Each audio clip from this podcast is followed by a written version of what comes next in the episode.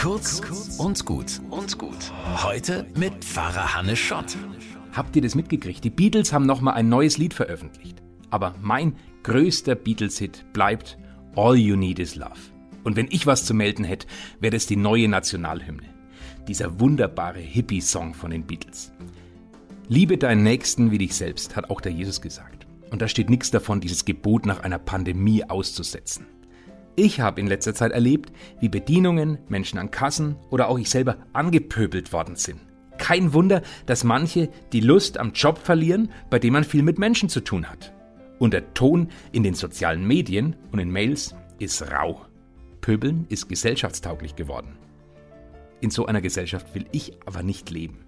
So kommt man nämlich weder persönlich, noch so kommen wir gesellschaftlich weiter. Ich hoffe, viele hier machen mit. Höflichkeit und Respekt im Umgang miteinander. Denn lieben können wir nicht alle. Ich versuche jeden und jede als geliebtes Kind Gottes zu sehen. Es hilft mir, achtsamer mit meinen Mitmenschen umzugehen. Macht einfach mit. All you need is love.